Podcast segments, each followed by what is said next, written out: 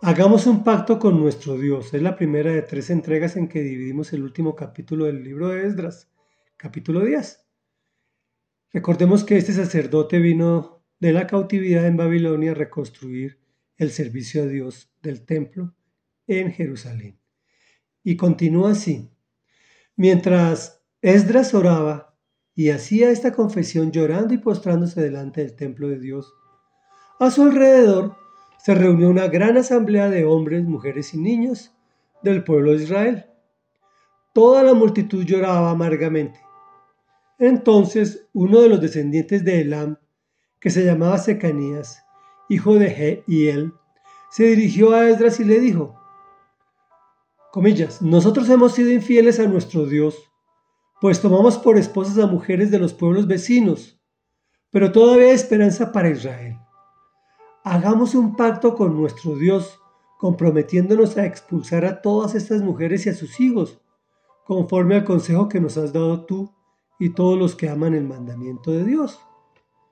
Que todo se haga de acuerdo con la ley. Levántate pues, esta es tu responsabilidad. Nosotros te apoyamos. Cobra ánimo y pon manos a la obra. Al oír esto, Esdras se levantó e hizo que los jefes de los sacerdotes, los levitas y todo el pueblo de Israel se comprometieran bajo juramento a cumplir con lo que habían dicho, y ellos lo juraron.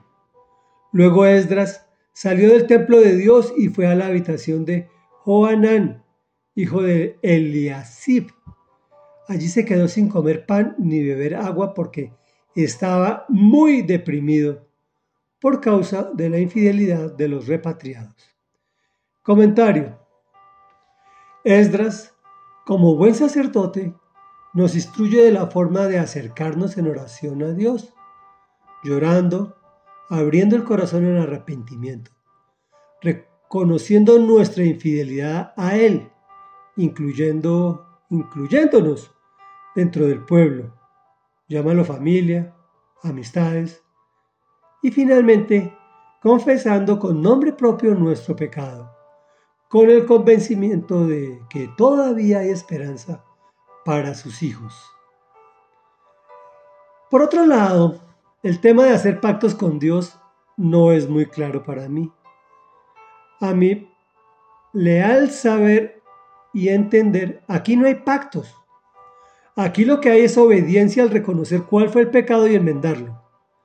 Es hacer simplemente lo que el, el Señor siempre nos ha dicho. Vuélvanse a mí y yo me volveré a vosotros. Yo no creo que el hombre pueda hacer pactos con Dios. Dios hizo un pacto con el hombre. Yo no puedo hacer pactos con mis superiores. Son mis superiores los que me hacen pactos conmigo. Bueno, esa es mi posición. Una frase recurrente en la palabra de Dios es cobra ánimo y pon manos a la obra. Sigue el consejo. Cobra ánimo de tus fracasos y confía en las promesas que están consignadas en la Biblia. Son para ti.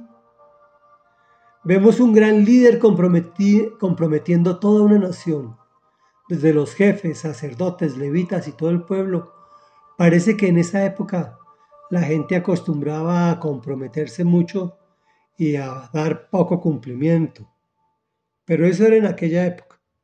Dios no nos pide compromisos, pero si te comprometes en algo con Él, yo te recomiendo y te digo que es mejor que cumplas.